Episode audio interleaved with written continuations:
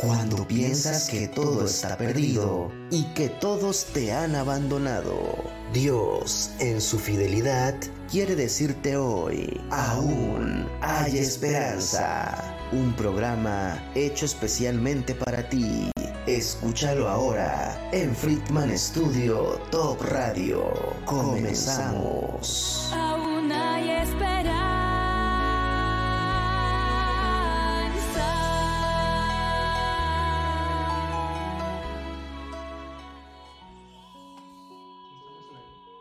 Buenos días amigos, amigas que nos escuchan, hermanos alrededor del mundo. Para nosotros es un placer nuevamente estar con ustedes y llevar hasta ustedes este programa. Aún hay esperanza, aún hay esperanza para el mundo mientras tengamos vida, mientras el Señor nos permita, nos dé salud. Aún hay esperanza de buscarlo y de redimir nuestra vida con Él. El día de hoy nuevamente tenemos un gran invitado, mi gran y querido amigo Mauricio Bobadilla. Él es pastor de la iglesia, recuérdame el nombre, pastor. Bíblica del Sembrador. Iglesia Pérez, Bíblica o del Sembrador. IBS. Ah, gracias. Y, y bueno, le damos gracias a Dios eh, nuevamente porque Él nos acompaña. Y el tema de hoy, la importancia de una vida de testimonio. Qué importante es esto, Mau, en la vida de los creyentes Vente de acuerdo. y hasta de los no creyentes, Mau.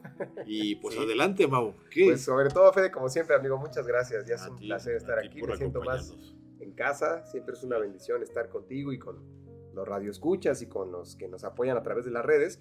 Y algo que platicamos precisamente el día de ayer es la necesidad del testimonio, ¿no, Fede? Como, Así es. como la ver, lamentablemente, eh, tristemente lo digo, inclusive ya parece cataclisma esto, pero muchos no entendemos la importancia del testimonio. Déjame platicarte eh, brevemente, Fede, muy brevemente, para que todos tengan una idea de cómo quizá hemos minimizado el testimonio y hemos caído en la trampa errónea de que testificar es salir de una vida eh, de pecado muy abrumadora, drogas, sexo, alcoholismo, eh, narcotráfico, etcétera, etcétera, y que Dios sigue sacando gente ahí gracias a Él y a su nombre sea la gloria. Pero Fede, muchos de nosotros no tenemos ese contexto, pero igual es un testimonio que impacta. El hecho de que Dios nos sacó de la muerte a la vida, Efesios capítulo 2, versículo 1, estábamos, Él nos dio vida estando muertos en nuestros delitos y pecados. El Evangelio no es gente mala ahora buena, no, el Evangelio es gente muerta ahora viva. Y déjame platicarte algo, Fede, que me llamó la atención escúchenme con, con atención. Fue en 1908, Fede, cuando tú, tú eres más experto que yo en estos temas. Hasta ahí vas a decir, espérame, yo te doy cátedra y no. Ya me dijiste viejito, bueno. No, adelante, adelante. lo digo por, el, por la experiencia en el que sentido estricto de lo siguiente. 1908, Fede, fuimos fue el mundo testigo, yo todavía ni había nacido, del primer auto de la historia, o el primer automóvil de la historia, el famoso Ford T. Algunos creen que se debe a una T que en, en la parte de frente tiene forma de T, otros dicen que se debe a un hombre llamado Taylor, que Ford o Henry Ford se basó en sus escritos para el proceso de cómo hacer las cosas. Eh, si yo voy a hacer un tornillo, lo voy a hacer bien. Si el otro nada más va a apretarlo, lo va a hacer bien, en cadena o en serie. Para 1910 aproximadamente, Fede, ya era un boom la empresa. 1913, eh, Henry Ford fue el primero que de 3 dólares por jornada, él lo subió a 5. Ya en 1914 fue el primero que abrió las puertas laborales para mujeres. Entonces la empresa ya había crecido bastante. Henry Ford tuvo la necesidad, todo esto lo voy a aterrizar con el tema del testimonio. Henry Ford tuvo la necesidad de buscar gerente. Pero resulta que había dos candidatos tan idóneos en, cuestión de carisma, preparación académica, eh, juventud, eh, proposición, etcétera, etcétera. Los dos eran los idóneos, Fede, pero él no sabía con a quién escoger. Así que se le ocurrió la brillante idea de invitarlos a cenar. Cuando estaba cenando con ellos al final, eh, platicando de cosas triviales, la familia, los amigos, el deporte, el arte, etcétera, etcétera, al final Henry Ford les dice, bueno, ya tomé una decisión. Y le dice al que está a su derecha, tú eres el, el elegido y el próximo lunes te presentaré en la empresa, etcétera, etcétera. Bueno, pues se va contento, se va feliz este hombre, pero el que se queda, se queda sin palabras Ujú. y al final, que ya nada más está él y el señor Henry Ford, le pregunta, ¿por qué? ¿Por qué, por qué él y no yo si estamos prácticamente nivelados en el estricto sentido en todas las áreas que ya mencioné ahorita?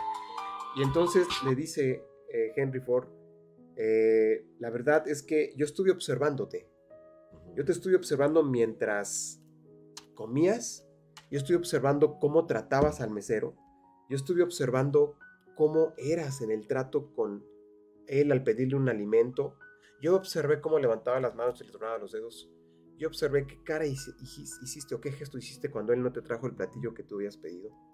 Y yo estoy observando al otro. Cómo empatizaba hasta con la mirada.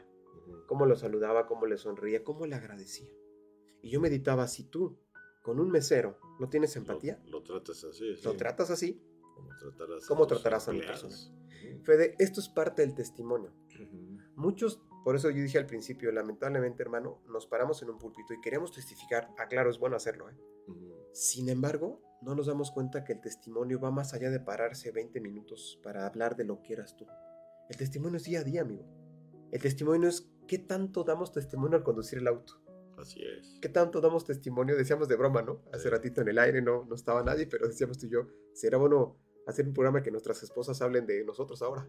Uh, qué susto. Ahí sí sería el buen testimonio. Porque tú y yo tendemos adornar nuestro testimonio. retomando el ejemplo de, Henry Ford. Estos amigos, pues está el jefe, de Tú quieres quedar bien con él y vaya.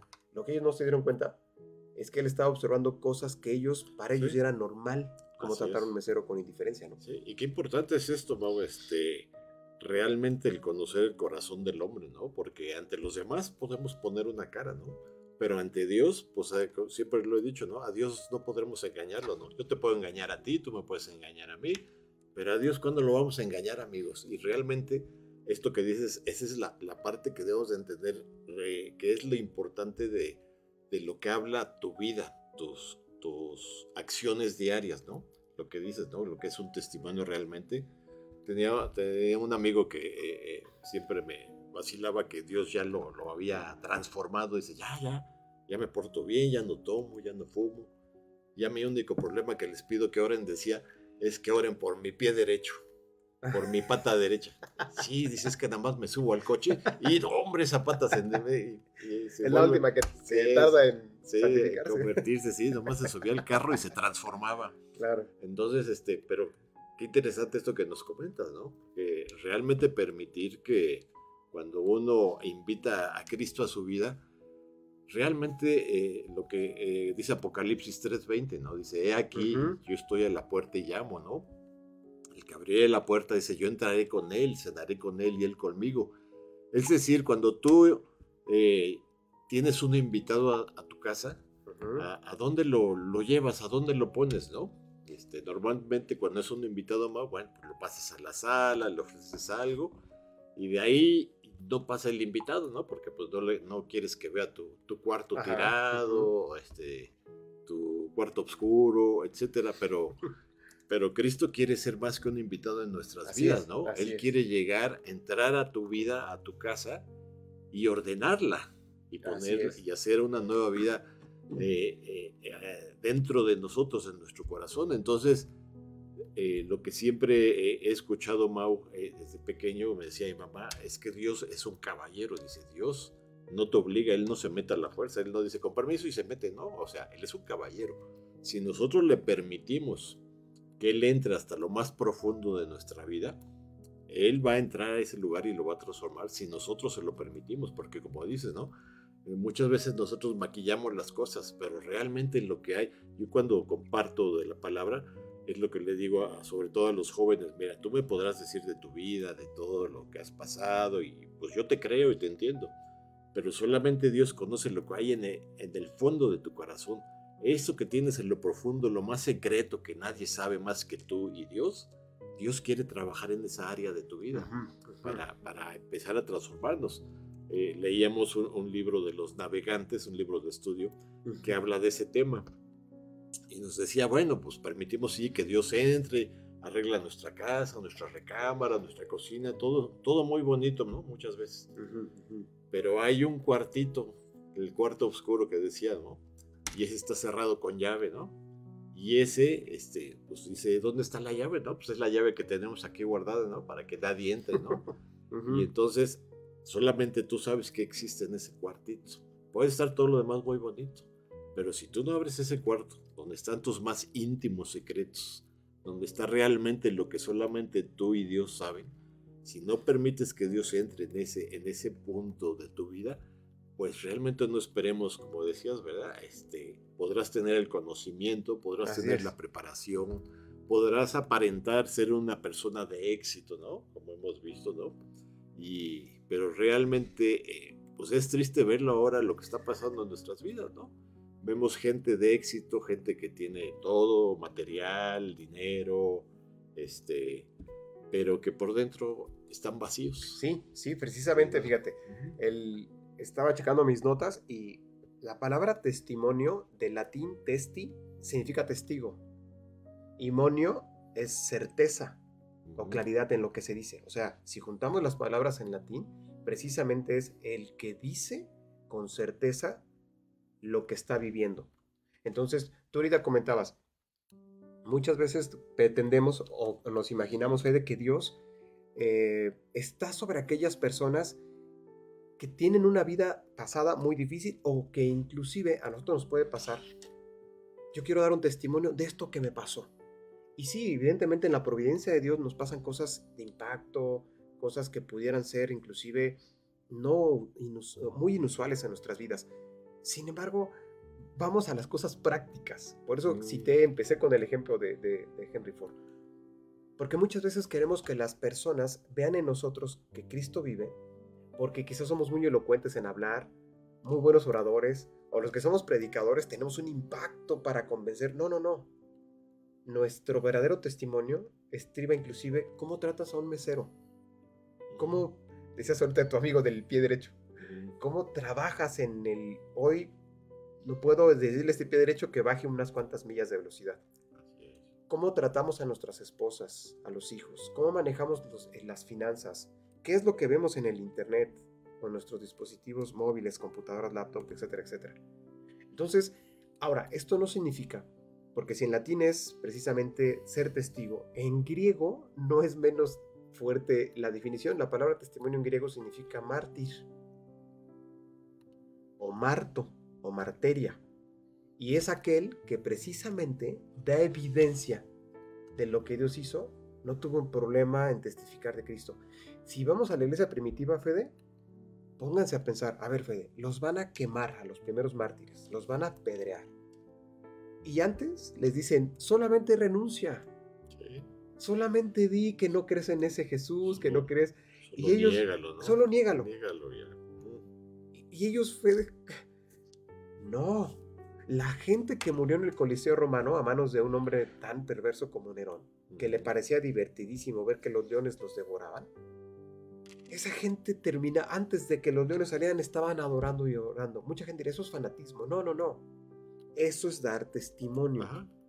Porque, fíjate, Daniel 4.2, si lo apuntamos, dice, conviene, conviene que yo testifique las señales y prodigios que Dios ha hecho en mi vida. O sea, el mismo Daniel nos está enseñando, es bueno, conviene, tampoco calles, pero aquí viene lo que tú di- dijiste y creo que es importante señalarlo, Fede, no caigamos en la trampa de, bueno, pero es que mi testimonio comparado con el de tal persona que salió de un Mm. contexto muy difícil, pues el mío realmente como que no va a convencer a nadie.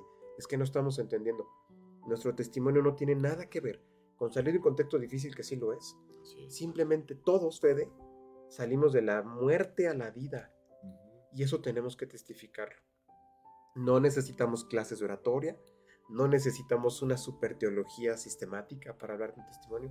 Hay que hablarlo, hermano, pero también hay que vivirlo, como decíamos, en cuestiones prácticas. Y hay muchos pasajes que quisiera comentarte, Fede, y que los platicáramos, obviamente. Pero mira, viene aquí precisamente, ya lo dijimos, Daniel 4.2.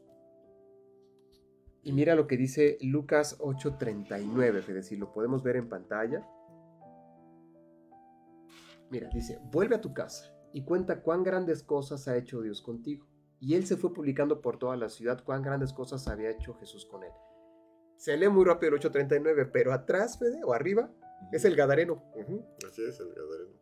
Es el hombre que estaba encadenado con billetes, que se golpeaba, que se laceraba, que su familia no lo podía contener, que gritaba, que vivía en los cementerios. Jesús llega a él, Jesús le permite a esos demonios que lo atormentaban, a esa legión y que se vayan a los cerdos, Cerdos. que se van al precipicio y se ahogan. Esto es lo que Jesús concluye, porque él le dice, déjame seguirte. Sí, él quería seguirlo. él Le dijo, no. Jesús le dice, no, vuelve a tu casa y cuenta cuán grandes cosas ha hecho. Fíjate, Fede, llama la atención. Con letras grandes, negritas hay que ponerlo. Ha hecho Dios contigo. Es de los primeros hombres que Jesús le dice a él que él es Dios. Antes Jesús ya no digas, no comentes, no publiques. Por la razón de que Jesús no quería que su reinado mesiánico consistiera en hacer milagros, ni de sanidad, ni de contra la naturaleza de multiplicar peces y panes o caminar sobre el agua. No, en, este, en esta ocasión él dice, ve y dilo, ve y publícales. Muchos de nosotros podemos caer en lo mismo, es que yo quiero estar más tiempo en la iglesia, así que bueno, pero mejor ve y diles a los demás Sí, lo que ha hecho Dios contigo. Y esto es tan importante, Mau, el, el entender eh, realmente en quién hemos creído y en quién hemos confiado. ¿no? Así es. Este, en una ocasión escuché un testimonio de un pastor que le tocó ir a, predicar a la sierra, una sierra muy peligrosa donde había pues gente que pues precisamente eh, asesinos, ¿no? Este, y fue él a predicarles, ¿no? Y llegó el líder ahí de, de la banda en esa población y lo amenazó, lo amenazó, le dijo, el, el, el malo le dijo, te, te digo que si no te vas de aquí, hoy mismo vas a estar muerto. Va a estar colgado, vas a estar lleno de moscas y colgado en un árbol, le, di- le dijo al pastor. Y el pastor tranquilamente le contestó, yo le he entregado mi vida a Cristo. Y si el Señor dispone que hoy me quiera llevar con Él, adelante, yo estoy dispuesto, no hay problema.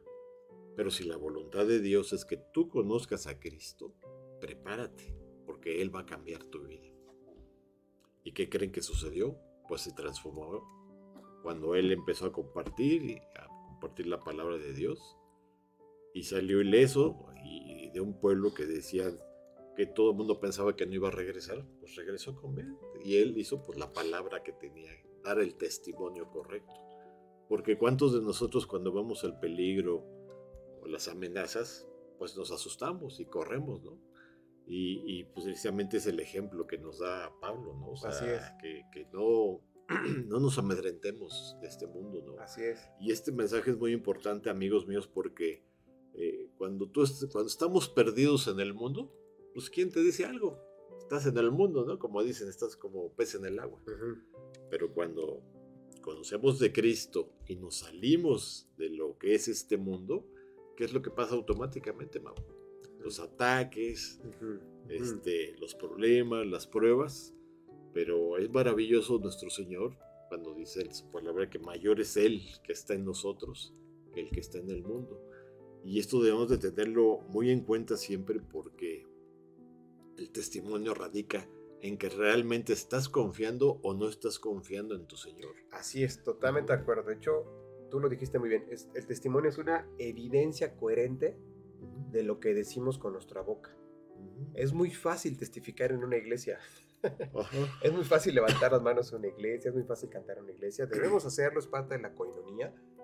Pero nuestro testimonio se debe ventilar dentro y fuera de la iglesia. ¿Por qué? Por lo que tú dices ahorita, Fede. Yo recuerdo, ahorita que estabas comentando eso, recuerdo un testimonio de un pastor igual, que él iba con otro hermano en la fe y se detienen por un semáforo en rojo. Adelante de ellos hay un automóvil. Ellos no sabían lo que el automóvil de enfrente estaba maquinando. Pero el testimonio es el siguiente, que el automóvil de enfrente es un narcotraficante. Y él le dice a su copiloto, ahorita que esté en verde, yo no voy a, no voy a avanzar, era un solo carril. Vas a ver cómo la persona de atrás, en menos de 10 segundos, voy a empezar a tocar el claxon. Cuando él lo haga, yo voy a bajar y lo voy a, yo lo voy a matar. Esto es real, Fede. Y el copiloto le dijo, yo te apuesto a que no te va a tocar. Y apostaron una cantidad. Bueno, dice el, el, el piloto, ok, quien pierda, no nos pagamos entre nosotros, se la damos al señor de atrás. ¿Te parece bien? Sí. Y efectivamente, Fede. Se puso en verde y el, el hermano de atrás, tranquilamente. No tocó. Nada, tocó, tranquilo. En el segundo semáforo, ya otra vez en verde, la misma situación. Y estaba a punto de bajarse el señor, el de atrás, para auxiliar en qué podía apoyar. Pero lo interrumpe el de adelante y le comenta lo que había sucedido en ese diálogo y le da una cantidad. Bueno, ¿qué voy con esto? Muchas veces queremos, creemos que el trato de Dios en nosotros, tú lo dijiste ahorita, tiene que ser un trato especial porque somos sus hijos. No. Tú mencionaste a Pablo. Un Pablo lo dice él en una de las cartas. En náufragos, apedreado, encarcelado. Es. curioso que lees y dice 40 azotes menos uno. O sea, 39. Porque los romanos habían entendido, creo que 40 es un abuso. Hay que darles 39. Wow. Y Pablo dice tres veces azotado. Y todo lo que pasó, Por amor a los escogidos, por amor al llamado. no, no ves un Pablo. Decía el doctor Núñez reciente en unas predicaciones, el pastor Núñez de la IBI de Dominicana. Cristo llegó a resucitar por medio del Calvario. Después de eso vino la resurrección. ¿Cómo es que nosotros los cristianos pretendemos llegar allá, a su presencia, en algodones de azúcar? O en una hamaca o con un coco y, disfrutando de la brisa de Cancún. No, precisamente Dios permite estas cosas, Fede, para evidenciar que nuestro testimonio es real, es auténtico. Porque yo puedo en la iglesia decir, Señor, ¿cuánto te amo? Porque la música es subliminal, hay que decirlo. Porque escucho que todo el mundo lo dice. Porque el pastor se para en el púlpito y dice, ¿cuántos aman al Señor? Y todo lo efervesciente en ese sentido se siente una emoción y es es maravilloso decirle al Señor que lo amas. Pero espérame, Dios no está, wow, ¿cuánto me este aquí? No, vamos a trabajar contigo durante la semana en el automóvil, cuando te enteras que tu hijo es bulleado en la escuela, cuando te enteras que una maestra a propósito le deja más tarea quizá a tu hijo, cuando te enteras que en la familia están murmurando de ti, podemos, la lista es grande, Fede. Y es ahí, hermano, donde nuestro testimonio debe resaltar. ¿Por qué? Lo leíamos en Lucas hace un momento. Ve y diles a los de tu casa, háblales. No es que él no fuera útil para Jesús. Le era más útil aquí, hablándoles a otros. Muchos, he escuchado jóvenes, Fede, que, que me llegan a decir, es que ya no te van a llegar al Señor, así que yo ya no estudio, ya no trabajo. No, no, no, no, no, no. Lo hablamos en programas pasados. No nos podemos salir de Babilonia. Pero lo que sí puede hacer Dios es a través de su palabra ayudarnos a no babilonizarnos. Por, ese, por ejemplo, por cierto, perdón, la palabra Babilonia significa confusión. Dios no nos permite confundirnos porque la Biblia nos rige. Sin embargo, nuestro testimonio, Fede, va a impactar, tú ahorita lo dijiste y me gustó, inclusive a aquellos que están dentro de, no a los que estamos en la congregación, que es importante, pero el testimonio va a ser de utilidad como este pastor que tú compartías, que se, fue, se vio amenazado en su vida, pero que él confía en el Señor. Él entiende que en las manos de él, del Señor está su vida.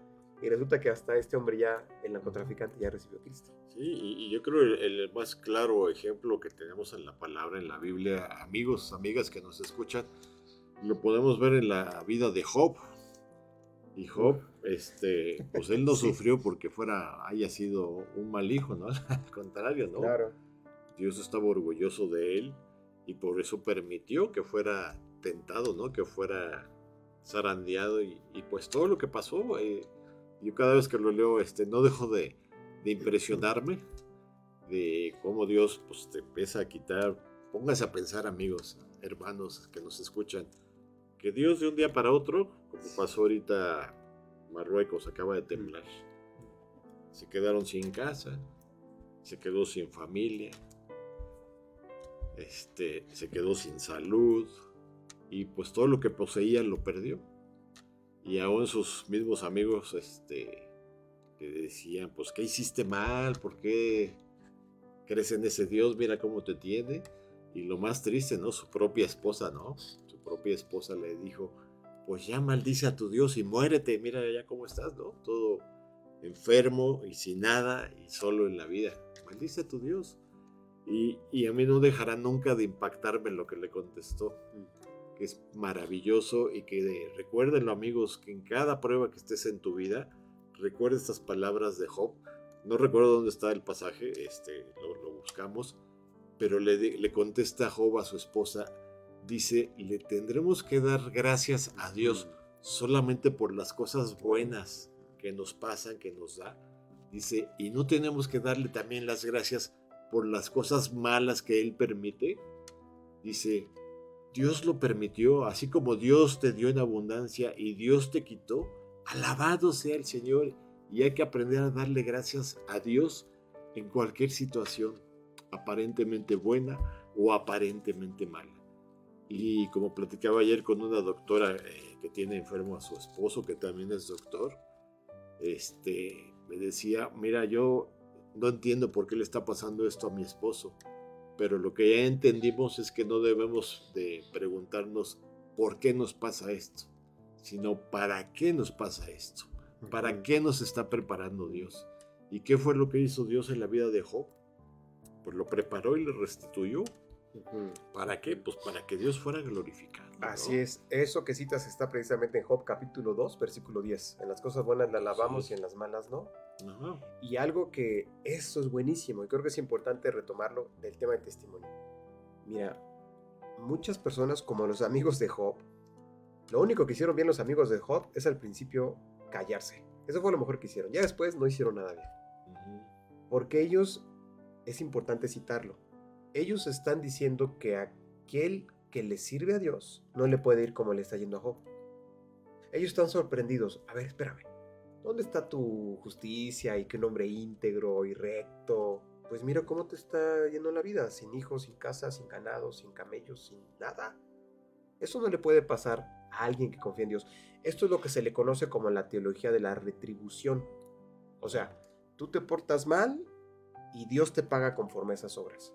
No, no, no, no. Porque si a esas vamos, Fede, entonces Pablo y todos los mártires, ya hablamos que mártir o marteria es Mm. testigo en, o testimonio en, en- en griego, estás anulando y estás diciendo que Dios solamente nos favorece siempre y cuando hagamos las cosas bien. Y cuando las hacemos mal o tenemos una situación difícil en nuestras vidas, es culpa tuya y Dios te está enojado contigo. No, no, precisamente lo que dijiste tú ahorita hace un momento. entender esto que estás diciendo porque fíjate ayer, ayer platicaba con otro amigo hermano de Jujutla aquí cerca y este y le platicaba este platicábamos que cómo le había ido no él pasó por muchas pruebas inclusive estuvo en la cárcel en una ocasión. Yo cómo estás cómo te dice dice aquí trabajando y portándonos bien dice diciendo él para que Dios pues no me corrija no me discipline dice porque no, dice, si, si yo empiezo a hacer de las mías, me desvío, en automático Dios en su amor, mira, me corrige me, y me dice, entonces mejor me voy bien por la derecha, dice. Entonces, no es por el temor al castigo, como dice esto, pero Dios sí, como dice, así como un padre que ama a su hijo, pues los disciplina, ¿no? Y Dios en su amor nos tiene que disciplinar. Y también esto, amigos, es parte importante de un testimonio de un Dios que nos ama, Así es. que nos guía. Las, la- las- las tentaciones siempre tienen, tienen como intención desviarnos de nuestra fe.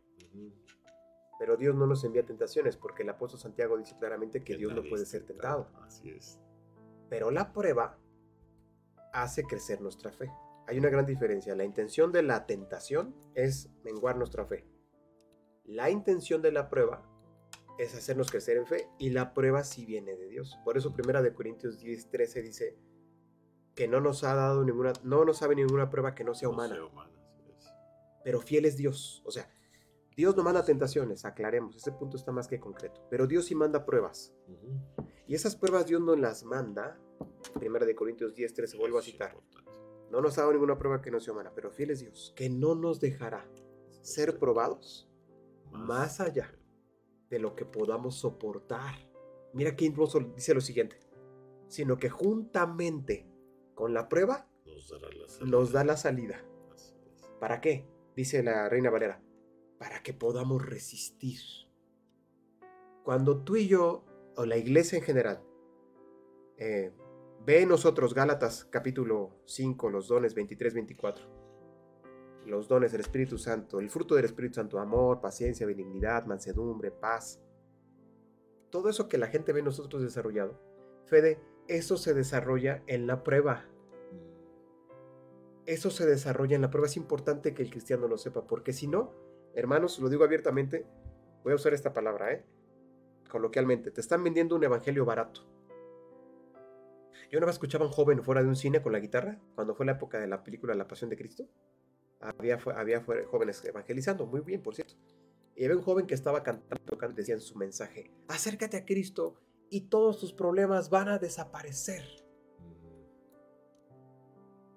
No, No precisamente. tus problemas van a aumentar. Los problemas desaparecen. Cuando te acercas a Cristo, el mayor de tus problemas desaparece. ¿Cuál es? Que estás en, enemi- en enemistad con Dios. Porque no somos enemigos de Dios cuando ese Cristo, su Hijo, no intercedió por nosotros. No pagó por nosotros.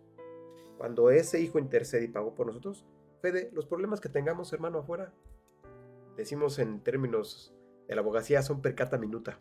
Así es. a los que sean.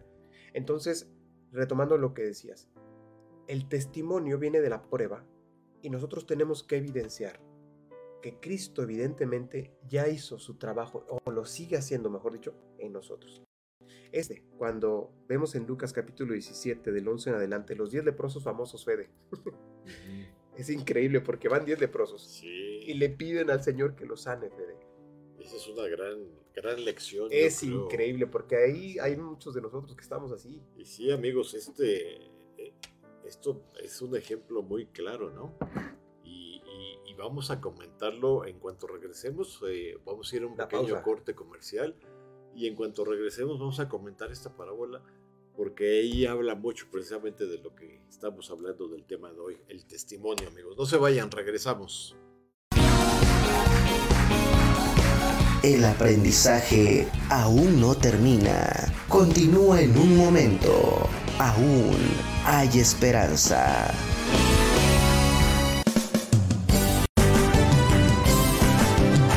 Friedman Studio, Academia de Canto Contemporáneo, Interpretación y Desarrollo Humano. ¡Lánzate ya! En Friedman Studio, tus sueños pueden convertirse en realidad si los deseas tanto como para ir tras ellos. No importa tu edad, rescata tu talento y brilla. En Friedman Studio nos especializamos en preparar y entrenar a verdaderos cantantes e intérpretes solistas desde nivel inicial hasta nivel profesional.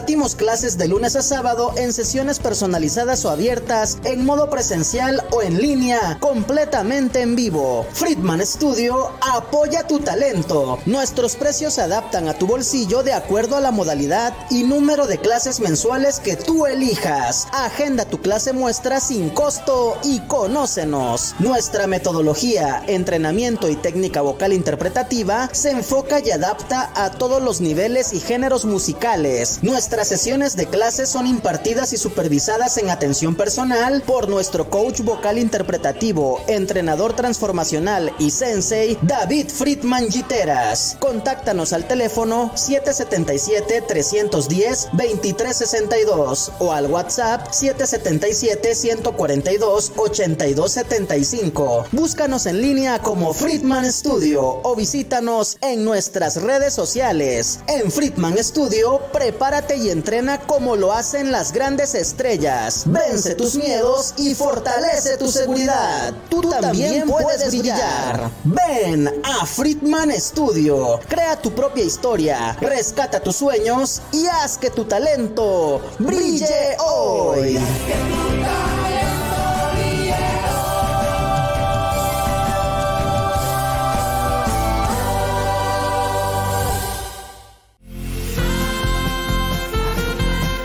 Estamos de regreso con más palabras de vida eterna para ti. Aún hay esperanza. Continuamos. Pues muy bien amigos, regresamos nuevamente con este tema tan importante, la importancia de una vida de testimonio. Y precisamente estábamos hablando ahorita este, de los, este, Los leprosos. los leprosos que, que sanó Jesús. ¿Cuántos eran? Este? Son 10 exactamente, Diez. dentro de los cuales hay unos samaritanos. O sea, nueve judíos y, nueve, y un samaritano. Y, y es curioso, la, bueno, esta historia a mí me gusta porque pues dice que iba Jesús caminando, ¿no?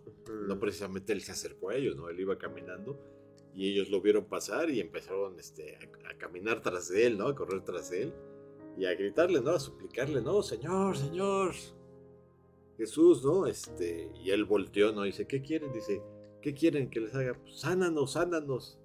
¿Y qué les dijo él? Está bien. Hágase como conforme ustedes, este, lo que ustedes quisieron, ¿no? Ujú. Vuélvanse. Entonces se regresaron y en el camino dice que fueron sanados, ¿sí? es correcto. Los diez. Pero ¿cuántos regresaron a darle las gracias a Dios? Dice que solo uno, al verse sanado, se volteó y regresó a Jesús y llegó con Jesús a, a- a darle las gracias y le pregunta a Jesús, solo uno, dice, pues ¿cuántos eran ustedes? No eran diez y los demás, ¿a dónde se fueron? Y, y precisamente esto es bien importante que lo entendamos amigos, amigas que nos están escuchando. Eh, el agradecimiento es una parte muy importante Exacto. del testimonio Exacto. la humildad, el reconocimiento de, de que Dios hace y transforma vidas y reconocerlo. Porque cuántas veces vemos, eh, ve, nosotros mismos, podemos hablar de muchas personas, y creemos que por nuestras propias fuerzas, por nuestra propia eh, sagacidad y entendimiento hemos logrado muchas cosas y, y la realidad, pues es que todo lo que somos, lo que tenemos y donde estamos, hoy es por la gracia de Dios.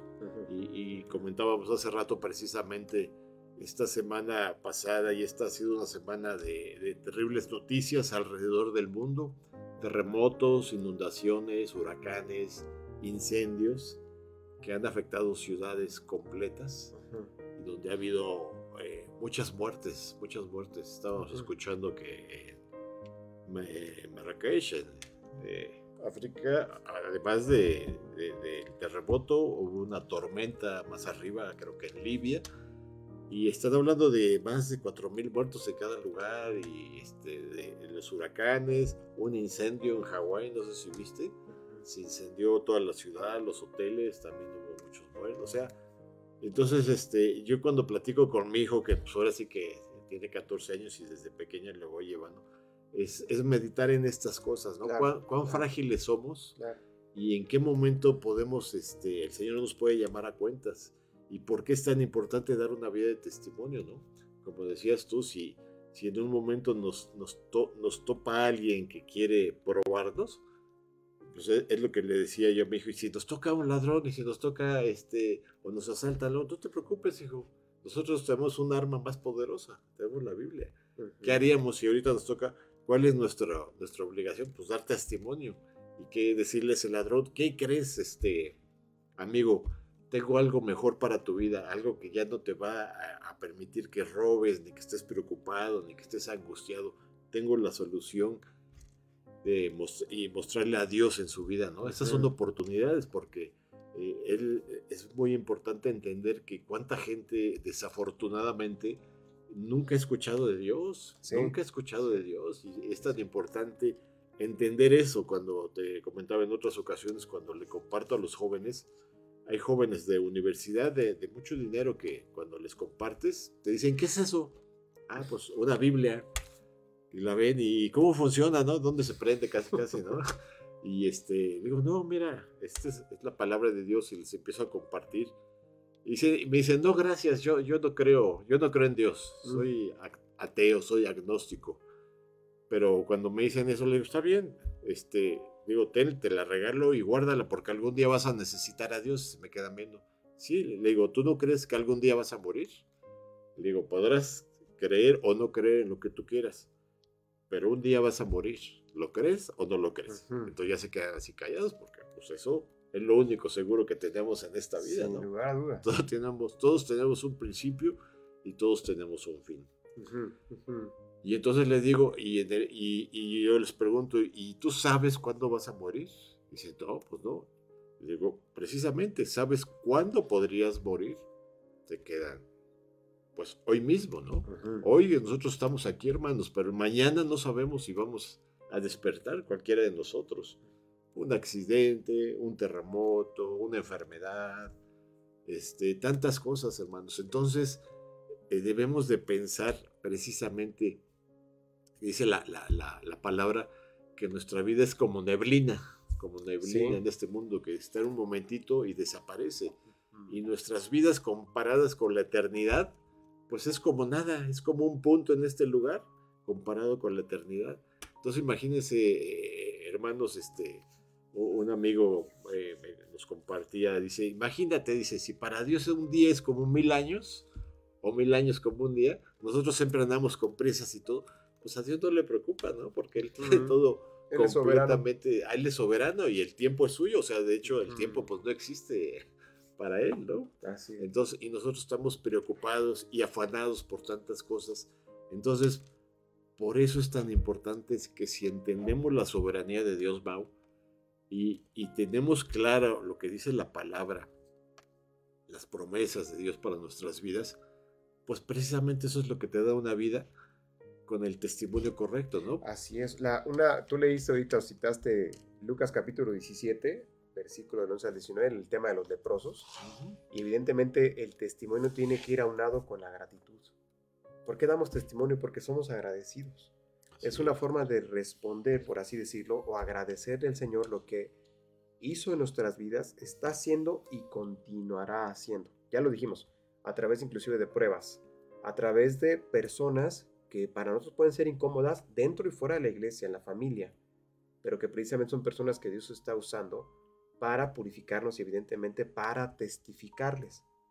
Algo que me llama mucho la atención, ahorita tú citabas, es que dice el apóstol Pablo en 1 de Corintios 1 del 26 al 31, palabras más, palabras menos, le está diciendo a la iglesia de Corinto dónde está la jactancia. El testimonio y la gratitud no, no, no empatiza con la jactancia, ni la arrogancia, ni el orgullo.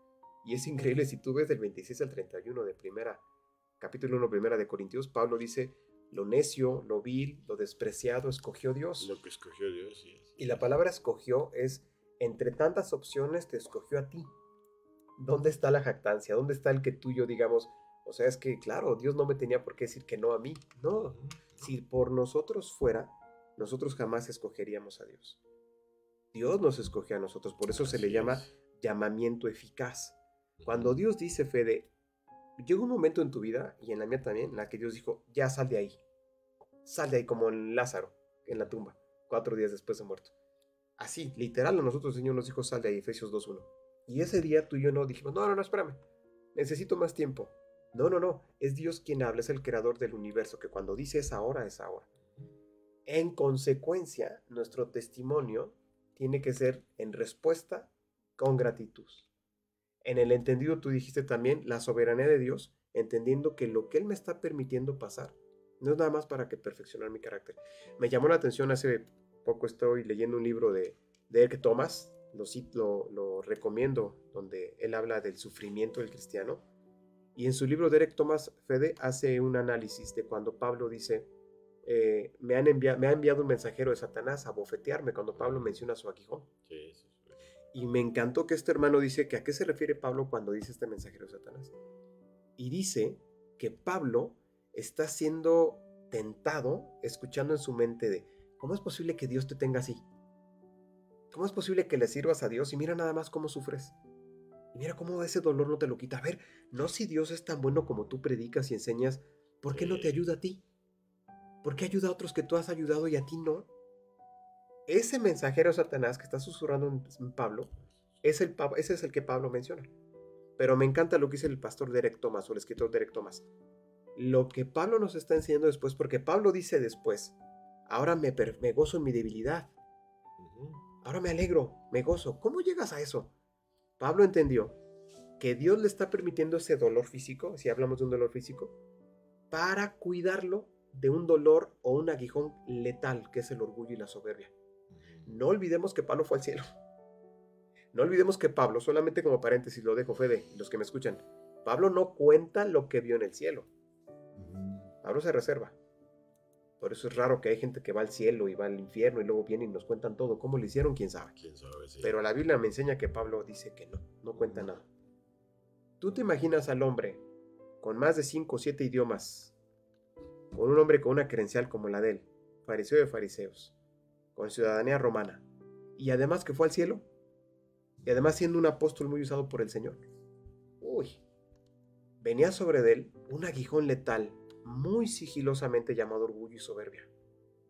Y Dios tuvo que permitir esto para testificar. ¿Qué quiero decir con esto, Fede? Que el testimonio luce mucho también en las pruebas, luce mucho en la aflicción. Si nosotros observamos, Daniel, lo cito, lo tenemos en, lo van a ver en la pantalla. Pero Daniel en el capítulo 3, del 16 al 18, es, un- es una cita bíblica muy conocida por muchos. Es cuando Nabucodonosor levantó una estatua y pidió que todo el mundo le adorara, excepto tres jóvenes, Sadrach, Mesach y Abednego.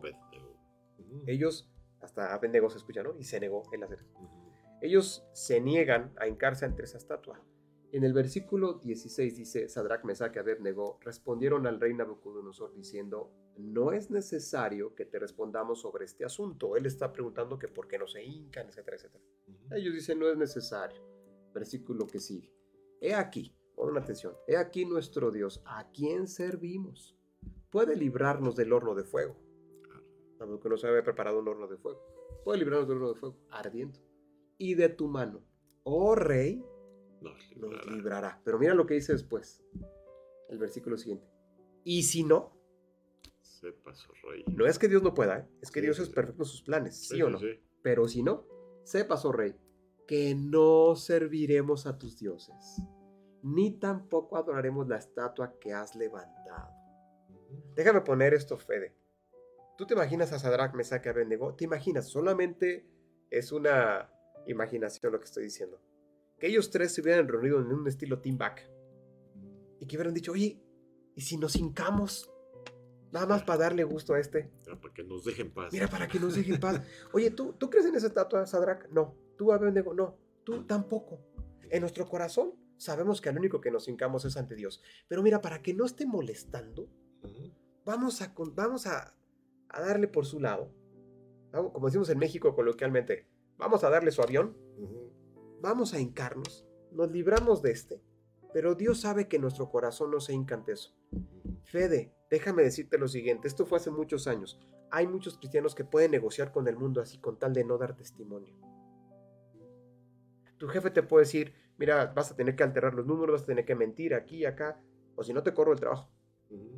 Y el cristiano dice, bueno, pues al final del día mi jefe me lo pidió. O bueno, Señor, tú sabes que tengo necesidades y, y yo, yo no lo hice, yo nada más seguí indicaciones. Nos autoexoneramos. Negociamos con nosotros mismos, Fede. Pero aquí, de acuerdo a lo que leímos, ellos le dicen al rey, Él puede librarnos de tu mano y del horno, sin lugar a dudas. Si no, de todos modos, no nos vamos a hincar. Esto es testimonio. El testimonio Fede no vacila. El testimonio no lanza una moneda al aire y pues a ver qué dice el azar. No, el testimonio es exacto, es firme. El testimonio es yo voy a seguir a Cristo. Así De es. manera imperfecta, no estoy diciendo que seamos perfectos, no me lean entre líneas, no me escuchen entre líneas, pero sí sincero, Fede. Sí, sí, sí, como dices, este es confiar, ¿no? En la fidelidad de Dios. Y yo te preguntaría, Mau, ¿qué, qué consecuencias acarrearía un mal testimonio? Eso es muy importante que escuchemos, amigos, porque ¿por qué estamos hablando del testimonio? ¿Qué- ¿Cuál es la importancia del testimonio en nuestras vidas? ¿Y qué acarrea también un mal testimonio, no? Híjole, Fede, dijiste, el- tocaste el- la llaga, pero hay que tocarla. Así es. Lamentablemente, eso es como un efecto dominó. ¿Qué pasa? Déjame contestar esta pregunta con un ejemplo de divorcio. ¿Quiénes son los afectados de un divorcio? Papá- los cónyuges, marido y mujer. Pregunta, ¿solamente? No, No, los hijos. los hijos, Pregunta, ¿nada más ellos? No, ¿no? los padres Los de padres, ambos. Las familias, sí, damos. Nada más ellos, no, los tíos. Y ahí podemos, es Sí, como una ola expansiva. Toda la familia. es algo similar con el mal testimonio, hermano. Cuando nosotros no testificamos con veracidad que el Señor está entronizado en nuestros corazones. Y aclaro y lo digo en líneas grandes, porque mucha gente cree, ah, ustedes seguramente todo lo hacen bien. No, no, no. Nosotros pecamos, seguimos siendo pecadores. Pero no practicamos el pecado, que es muy diferente. Mi pecado debe llevarme a, Señor, perdóname. Mira cómo le hablé a mi esposa una vez más, a mis hijos. Mira cómo conduje el auto. Sí, Mira cómo por rebasar a esta señora. sí, Yo me acuerdo solamente como paréntesis, una vez iba a estacionar en una calle y hay un señor que siempre se asoma para que no te estaciones en su espacio. ¿ah? Pero siempre hay que tener cuidado porque es una entrada. Y yo recuerdo que estaba estacionado y él se asomó. ajá. Y yo me confieso delante de todos, ¿eh? Yo en la mente dije, ay, este señor, qué intenso es.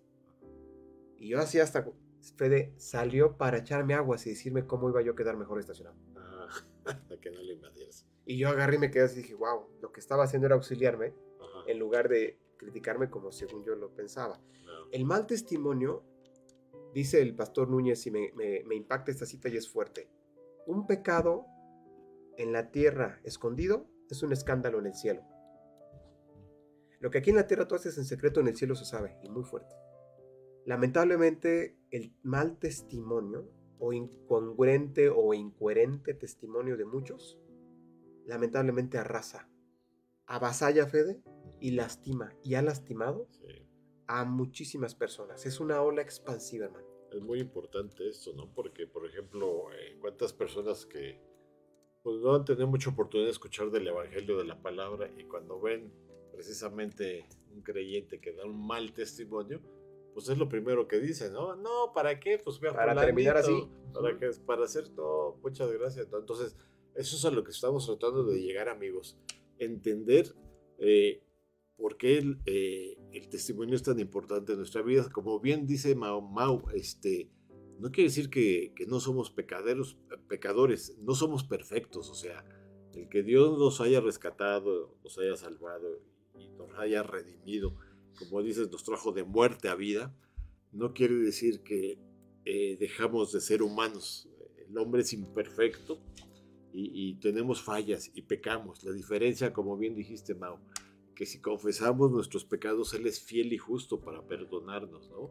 Y limpiarnos de toda maldad. Y como dice, y en cada tentación, Él nos va a dar la salida. Es curioso, Mao, este, te digo yo con mi hijo de 14 años, eh, él está batallando ahorita, pues, con, ya sabes, con lo que ve acá, con lo que habla con los amigos, con, eh, tuvo un, un, este, un torneo el fin de semana pasado y, y ya estaba por el primer lugar, pero el, el equipo contrario, su técnica fue estresarlos y molestarlos. Los manejaron psicológicamente. Ajá, sí. Entonces, porque, y y más sobre de él, digo, dice, es que a mí me veían y me empezaban a molestar y a echar tamborazos y trompetazos. Y digo, ¿y por qué crees que te lo hacían a ti, hijo?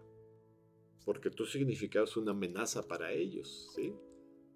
Y se fueron sobre ti para que no. ¿Y, y qué crees? Tú caíste en su juego, le dijo. Ya llegaste todo enojado, que no se vale, que no se diga. Y tienes razón, le digo. Pero así es el mundo precisamente. Exactamente. Y eso es lo que el mundo nos va a estar haciendo cada día.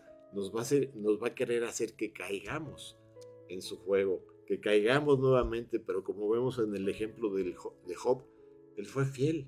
Así es.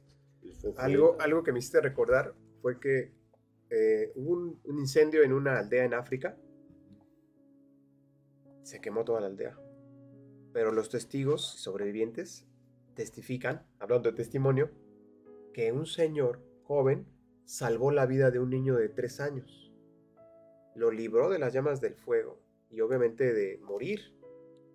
Y lo puso en un lugar y lo dejó ahí. Al otro día se reunió todo el pueblo.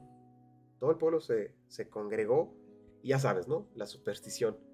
Entonces el sabio del pueblo dijo, este niño es para mí, yo lo voy a educar, porque por alguna razón está vivo y seguramente va a representar algo para la aldea. Yo soy el sabio del pueblo, el más viejo además, y voy a, a- a adoptar a este niño. Y de repente levantó la mano el más rico del pueblo y dijo, no, no, no, no, no. Este niño es para mí, yo lo voy a mandar a las mejores escuelas. Él no va a ser cualquier niño porque vivió de un incendio o sobrevivió. Este niño va, va a volar alto y lo voy a mandar a las mejores escuelas del, del- del planeta. Y empezó la discusión, no, que es mío, no, que es mío, no, que es mío. Hasta que se, se le alzó una mano y dijo, no, ese niño es mío. Y eran manos quemadas, recién quemadas. Era el que lo había rescatado. lo rescató. Lo tomó y dijo, yo lo salvé, yo lo rescaté, por tanto, él es mío. El mundo levanta constantemente la mano. Él es mío, él es mío, él es mío. Hasta que llegan unas manos que nos muestran los clavos. Y él dice, él es mío. Cuando tú y yo, Fede, le pertenecemos a él, cuando él está entronizado en nuestro corazón. Me gustó lo que dijo el pastor eh, Sigfrido hace unas semanas. Si el rey está entronado en el corazón, bien. Y si no está él en el corazón y somos tú y yo, somos monos reinando. Así lo dijo. Los reíamos, sí, ¿no? sí, sí. Si él está reinando, no necesitas forzarte para dar testimonio. Así es. Una, no necesitas fingirlo. Porque el lenguaje como gloria a Dios, amén. Hermano, ¿cómo se encuentra usted? En victoria. Siempre. O el lenguaje cristianoide, perdóname, todos lo sabemos. Así es. Todos. Amén, gloria a Dios, aleluya. Por demás. Hay unos que hasta en hebreo ya me han contestado saludos. Shalom. Shalom. Órale, bueno. No tengo nada en contra de eso, no me estoy Sí, burlando. Pero si Cristo está entronado, entronizado, no necesitas forzarlo ni fingirlo. Así es, es algo natural. Si no lo es, es algo natural, bien dices. Si no lo es, entonces lo finges. Pero como dice el pastor John MacArthur, me encanta esta frase, el tiempo y la verdad siempre van de la mano. Siempre van de la mano. Solo es cuestión de tiempo para que me ha pasado Fede en el automóvil, que de repente se me cierra un automovilista, yo no hago nada, me insulta y resulta que es una persona que he llegado a ver en iglesia. Solo es cuestión de tiempo. Y cuando ya me reconoce, ya no sabe qué hacer y luego me dice que me está bromeando, que a ver si yo me, sa- ver. me sacaba una sonrisa de la A ver, cara. a ver si aguantaba. A ver si aguantaba. A ver si dabas buen testimonio. Me estaba probando ahora a mí para ver si yo le contestaba igual. Era un testimonio. Entonces, regresando a nuestro tema tan importante, Fede, creo que este tema es serio, porque un mal testimonio, como lo dijimos, el tema del divorcio, una onda expansiva, afecta a muchísimas personas. Así es. Así A es. muchísimas, como tú bien decías, Ujú, alguien que va a una iglesia por primera vez, alguien que sabe que eres cristiano. Evidentemente, debemos evidenciar que lo somos. Así es. y que esas personas que no conocen y que están como una lupa, Fede, yo no exagero, ¿eh? Sí, sí, hay muchas personas. que- observándonos, Ujú, deben concluir, Él lo hace como Dios dice. Así es. De ahí la palabra, la frase, es un hombre o una mujer de Dios, no porque, en el caso de los predicadores, no porque llenan estadios de predi- no, no porque tienen muchas visitas ahora en redes sociales, en sus páginas, no, Fede, no, nada de eso te va a alcanzar por tu trato con los demás, que tanto evidenciaste al Señor. Así es. Entonces el testimonio es algo que no podemos eh, hacer algo menor, que al contrario es algo que tenemos que tener latente en nuestros días y día a día, ¿no? Así es, Mau. Y bueno, pues este. Nos quedan tres minutos, Mau, para concluir, para finalizar. Sí. Eh, ¿Qué nos podrías decir? ¿Qué les podría decir a nuestros amigos que nos están escuchando, que están conectados, para concluir sobre este tema tan importante? Pues mira, hablando, hablando de testimonios, si hay alguien que dio testimonio es Dios. Primera de Juan, 5 del 11 al 12, lo vamos a leer y con esto cerramos. Hemos hablado tanto de testimonio, pero hay alguien que dio un testimonio perfecto y lo sigue dando, y esto es para todos. Dice Primera de Juan 5, 11 del 11 al 2. Y este es el testimonio que Dios nos ha dado vida eterna. Fíjate, si alguien nos da testimonio es Dios. La pregunta es, ¿cuál es ese, tes- ese testimonio? Ese es el testimonio que nos ha dado vida eterna. Y esta vida está en su Hijo. En el 12 dice, el que tiene al Hijo, Tiene la vida. El que no tiene al Hijo, No tiene la vida. no tiene la vida. Dios nos da un testigo. Dios nos pone un mártir, que es Jesús. ¿Para qué? Para librarnos de la condenación eterna. Para que tú y yo cuando muramos, Fede, algún día lo vamos a hacer, no paguemos por nuestros pecados porque Jesús ya los pagó en la cruz. Así es. Por lo contrario, la gente que rechaza al Señor va a pagar por sus pecados. La pregunta es, ¿cuándo va a dejar de pagar por ellos? Nunca.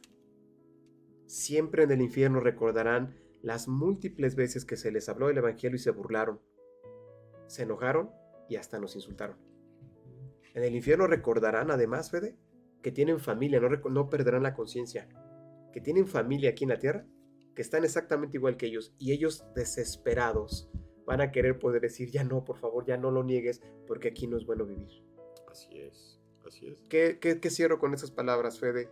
A aquellos que somos cristianos, animémonos unos a otros. Así es. Pidámosle al Señor que nos ayude a testificar diariamente en situaciones tan cotidianas como ir a un restaurante, en situaciones tan cotidianas como llevar a los hijos al colegio, en situaciones tan cotidianas como que fuiste a prender el boiler de tu casa y ese día no había gas y te bañaste con agua fría. ¿Qué sale de ti de eso? Y en situaciones como las que, contextos difíciles de salir de drogas, pornografía, etcétera, etcétera.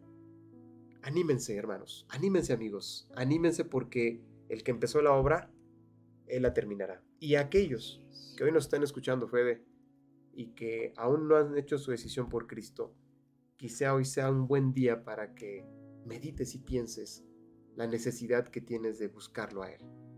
Dice la palabra, buscadme mientras pueda ser hallado. Es un engaño, Satanás es un mentiroso, es el padre de mentira, y hace creer que juntamente con él estarán en el infierno de una manera gozosa. Eso es una mentira, eso, es absurdo.